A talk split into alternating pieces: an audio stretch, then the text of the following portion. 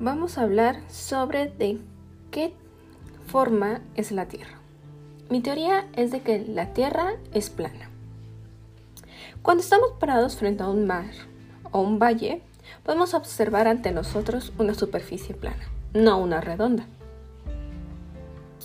También otra cosa que podemos observar es que cuando vamos por una carretera, por más que avancemos, nunca caemos a un precipicio o vemos alguna bajada.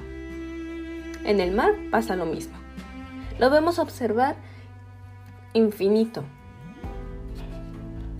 Otra cosa que podemos asegurar es de que la Tierra es plana es que cuando tomamos fotografías se pueden ver que atrás de lo que haya de nosotros va a haber más tierra.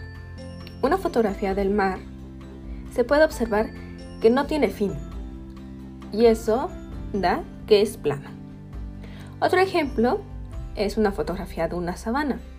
Vemos a lo lejos montañas, pero sabemos que detrás de ellas hay más caminos y por lo tanto son planos. También nunca hemos sabido de algún barco, vehículo ni persona que haya conocido el límite de la Tierra redonda o el precipicio. Cuando vamos en una carretera, ya sea recta o con curvas, siempre vamos a ver el camino que sigue adelante. Y como se ve, infinito. Y, por obvia razón, se va a ver plano. No podemos ver el límite, como como si fuera redondo, ahí se podría ver un límite, en cambio no se ve, por lo tanto es infinito y es plano. Un argumento más que podemos dar como ejemplo, que es más fácil de captarlo, es que cuando viajamos a Argentina,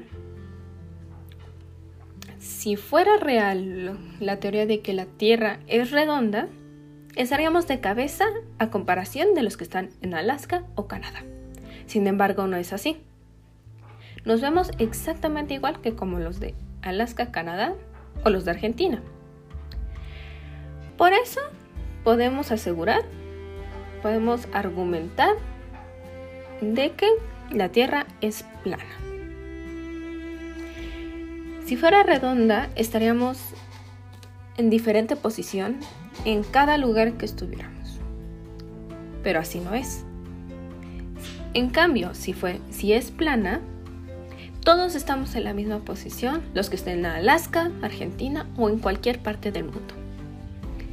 Eso ha sido todo por mi parte. Ahora vamos con Armando, que tiene la teoría de que la Tierra es redonda.